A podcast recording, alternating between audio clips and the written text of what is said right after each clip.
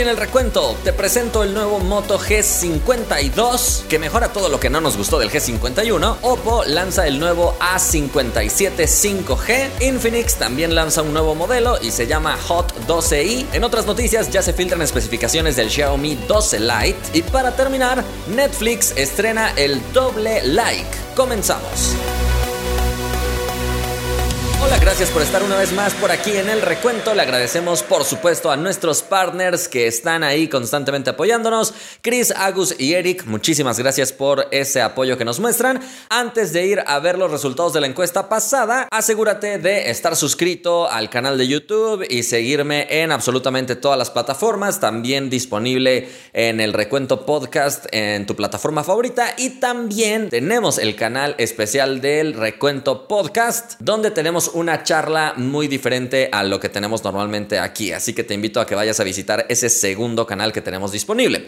Ahora sí, el día de ayer te pregunté qué formato de plegable prefieres. Luego de haber visto el lanzamiento del plegable de Vivo, la mayoría prefiere un plegable con la pantalla plegable interna. Josías dice prefiero más el interno ya que para mí es muy elegante. Andrés dice en mi opinión es mejor si la pantalla se mantiene de manera externa ya que haría del dispositivo más delgado ya que no tendría otra pantalla extra por el otro lado del dispositivo. Y finalmente dice Daira, en el caso de mi Z Flip 3 las dos pantallas me gustan, sin duda amo este plegable de Samsung.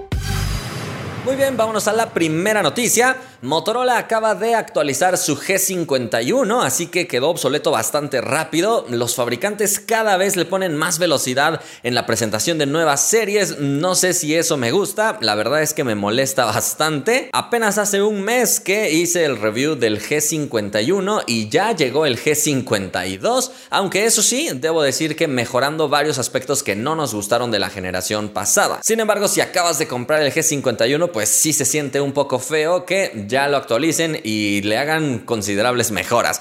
Este dispositivo fue presentado en Europa, así que todavía vamos a ver que va a tardar tal vez algunos meses en llegar a Latinoamérica, pero aún así se siente feo ir desfasados. Ahora déjame contarte las especificaciones del equipo porque te digo que mejoró muchísimo. En diseño no vemos grandes diferencias, estará disponible en color gris y también en color blanco. Va a llegar con el procesador Snapdragon 680 que corre hasta 2.4 GHz con la GPU 610. La verdad es que es un procesador cumplidor, no es lo más potente, pero la generación pasada tenía el 480 Plus, así que sin duda alguna se ve una mejora muy importante en ese apartado. Llega con 128 GB de almacenamiento y soporta micro SD de hasta 1 TB. Además tiene 6 GB de RAM y viene con lector de huellas lateral. La batería será de 5000 mAh y es compatible con carga rápida de 30 watts. Y en el apartado de la pantalla vemos otra mejora importante con respecto a la generación pasada, donde veíamos un panel LCD sin demasiada calidad. Ahora lo han actualizado y vemos una pantalla de 6.6 pulgadas AMOLED con resolución Full HD Plus y además una tasa de actualización de 90 Hz. Así que la pantalla tiene una densidad de 402 píxeles por pulgada, siendo un panel de muchísima calidad. Además, el equipo es bastante ligero y es otra de las cosas que destaca porque vemos una muy buena batería, pero en general el equipo no se va a sentir estorboso. Pesa 169 gramos, es muy poquito y tiene un grosor de 7.99 milímetros, convirtiéndose en un equipo bastante cómodo de sostener en la mano. Además, en cuanto a resistencia, si bien no ofrece certificación contra el agua para ser sumergido, sí tiene por lo menos un acabado repelente para que si llueve o se le derrama agua accidentalmente, pues no se llegue a dañar. En las cámaras no vemos tanta evolución con respecto al modelo pasado, ya que básicamente hablamos del mismo sistema fotográfico, integrando la cámara principal de 50 megapíxeles con apertura f1.8 y enfoque automático. Después tenemos la cámara ultra amplia con 8 megapíxeles y apertura f2.2. De hecho, esta misma cámara se utilizará para captura de profundidad y la tercera cámara es una una cámara macro de 2 megapíxeles con apertura f2.4. La cámara macro la verdad es que no va a ser tan útil, pero bueno, ahí está presente. Eso sí, desafortunadamente el equipo no puede grabar en 4K y será uno de sus puntos débiles, pero tiene una cámara frontal de 16 megapíxeles, mientras que en el apartado de sonido también tendrá algo bueno porque cuenta con dos altavoces ofreciendo sonido estéreo y además es compatible con Dolby Atmos para ofrecer varias experiencias inmersivas de sonido. También integra jack de audífonos, llega con Bluetooth 5.0, también tiene NFC y también integra Wi-Fi 5. Además llega corriendo con Android 12 de fábrica, lo cual es positivo y es otro de los aspectos clave con respecto al G51 que todavía venía con Android 11. Sobre él corre MyUX, una pequeña capita de personalización de Motorola, así que la verdad me parece un equipo bastante bien equilibrado, muy bien conseguido para los que les gusta esta experiencia simple que ofrece Motorola y no quieren tantos agregados en software. El precio anunciado para este dispositivo en Europa es de 249 euros. En pantalla tienes el precio de referencia en otras monedas, aunque recuerda muy bien que los precios de aquí no son los mismos que los de allá, pero ojalá cuando se distribuya de este lado del mundo el precio esté cercano porque luce como una buena propuesta. Si nos suben mucho el precio, creo que ya va a empezar a competir en otra gama y ya le podríamos exigir muchas cosas más. Aunque me parece, te digo, un equipo bastante sólido. Vámonos a la siguiente noticia. Oppo también acaba de presentar un nuevo dispositivo, aunque en este caso en China. Y ya sabes que cuando Oppo presenta un dispositivo en China, normalmente tarda muchos meses en presentarse de este lado del mundo. Simplemente con ver que aquí tenemos el Reno 6 y en China ya tenemos el Reno 7, basta para concluir que este equipo puede que no llegue a tierras mexicanas y a Latinoamérica o que tarde como medio año todavía en llegar, pero para que lo vayas conociendo, sobre todo si eres fan de la marca, déjame contarte sus especificaciones, ya que hablamos de un equipo también equilibrado, es un equipo básico pero bonito, como siempre suele lanzar equipos Oppo. Se trata del Oppo A57 5G, que como su nombre lo indica, ya cuenta con esta conectividad. La pantalla es de 6.56 pulgadas, es un panel IPS con resolución Full HD Plus, 90 Hz en su tasa de actualización, alcanzando una densidad de 269 píxeles por pulgada. En el sistema fotográfico vemos dos cámaras, pero no no, son las dos cámaras que uno esperaría para no tener cámaras de marketing, así que hablamos de la cámara principal de 13 megapíxeles y una cámara secundaria que solamente será para captura de profundidad de 2 megapíxeles. Sería mucho mejor ver cámara principal y cámara ultra amplia ahí atrás, pero bueno.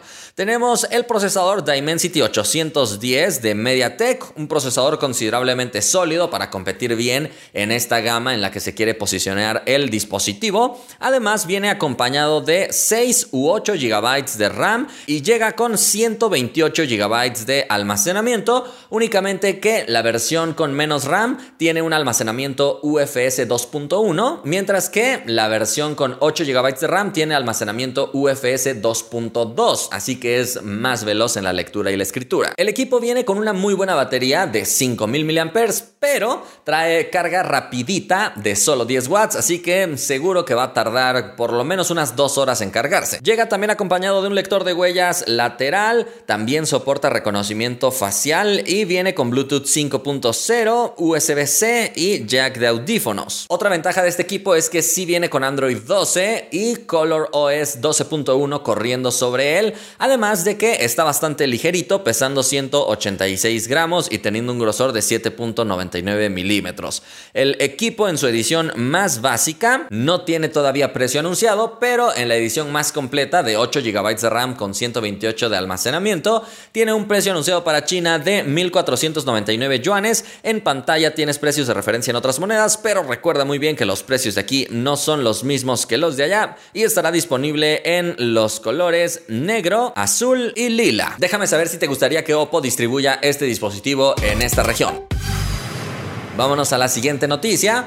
Otro fabricante que presentó un nuevo dispositivo el día de hoy fue Infinix, un fabricante que muchos de ustedes me han solicitado que yo mencione con más frecuencia, pero la verdad de las cosas es que todavía no tiene tanta popularidad. Hemos podido analizar, me parece, uno o dos dispositivos de este fabricante por aquí y han sido cumplidores. Pues este nuevo dispositivo se llama Hot 12i y déjame contarte sus especificaciones e irlo describiendo. Hablamos de un equipo muy bien diseñado, al menos en estética, así que vemos muchas mejoras dentro de la gama media y gama baja en cuanto a la apariencia para que se vean más bonitos. Integra una pantalla de 6.6 pulgadas IPS con resolución HD Plus, 480 nits de brillo y 60 Hz en su tasa de actualización. Ya de entrada, desde ver la pantalla nos damos cuenta que es un equipo de la gama baja. Viene con un notch que coloca la cámara frontal de 8 megapíxeles por ahí en la parte superior, mientras que vamos a tener un lector de huellas en la parte trasera. Ya no hemos visto muchos dispositivos con este tipo de lectores de huella colocado atrás ya es más moderno verlo en el lateral y personalmente me gusta más que esté colocado ahí. Aquí en la parte de atrás encontraremos la cámara principal de 13 megapíxeles, pero curiosamente no se revelan mucho las especificaciones de las otras dos cámaras, así que son de marketing completamente. Tal vez una de ellas sea para captura de profundidad y la otra nos van a poner que es una cámara mono o en el mejor de los casos nos dirán que es una cámara macro, pero la realidad de las cosas es que esas dos cámaras nada más están de adorno. Lo que me parece curioso y muy positivo es que el equipo puede grabar cámara lenta de 240 fotogramas por segundo, que para hablar de un equipo de la gama baja, sin duda alguna que es sobresaliente. Eso sí, no puede grabar en 4K, así que tendrás que conformarte en Full HD. Afortunadamente tiene sonido por DTS Audio, aunque con un solo altavoz. Corre Android 11 con XOS 7.6 como su interfaz de usuario, pero si quieres conocer los apartados más específicos del rendimiento, ahí te van. El procesador es el Helio A22 de MediaTek, un procesador muy muy básico. Viene acompañado de 4 GB de RAM que pueden ser extendidos a otros 3 adicionales a través de memoria RAM virtual, así que podrías tener hasta 7 GB de RAM, aunque mm, la memoria RAM virtual ya sabes que no es tan veloz, así que no es lo mismo. Tiene 64 GB de almacenamiento y su batería es de 5000 mAh, soportando carga rapidita de 10 watts nada más. El equipo no viene con 5G todavía y tiene Wi-Fi 5. Lo malo es que viene con puerto micro USB todavía, aunque afortunadamente sí llega con jack de audífonos. El equipo está estará disponible en colores negro, azul, verde y dorado a un precio en la edición más básica de 149 dólares aproximadamente. En pantalla tienes el precio de referencia en otras monedas para que más o menos te des una idea, pero recuerda que los precios de aquí no son los mismos que los de allá.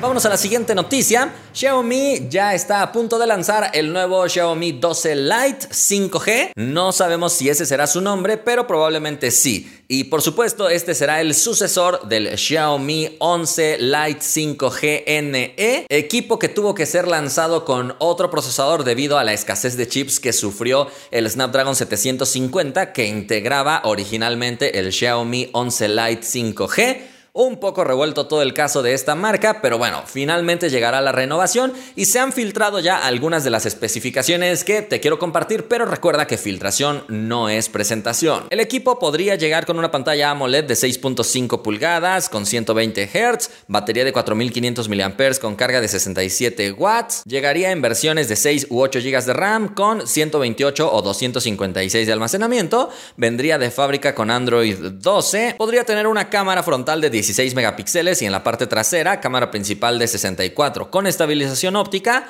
ultra amplia de 8 megapíxeles y una cámara macro de 5 megapíxeles. Según la información que se tiene a través de certificaciones que deben obtener estos dispositivos, este llegaría con soporte 5G evidentemente, pero por el momento es más o menos lo que se sabe. Recuerda que todavía no ha sido presentado, así que seguramente en las próximas semanas tendremos ya la información oficial y te la estaremos compartiendo. Y vámonos a la última noticia.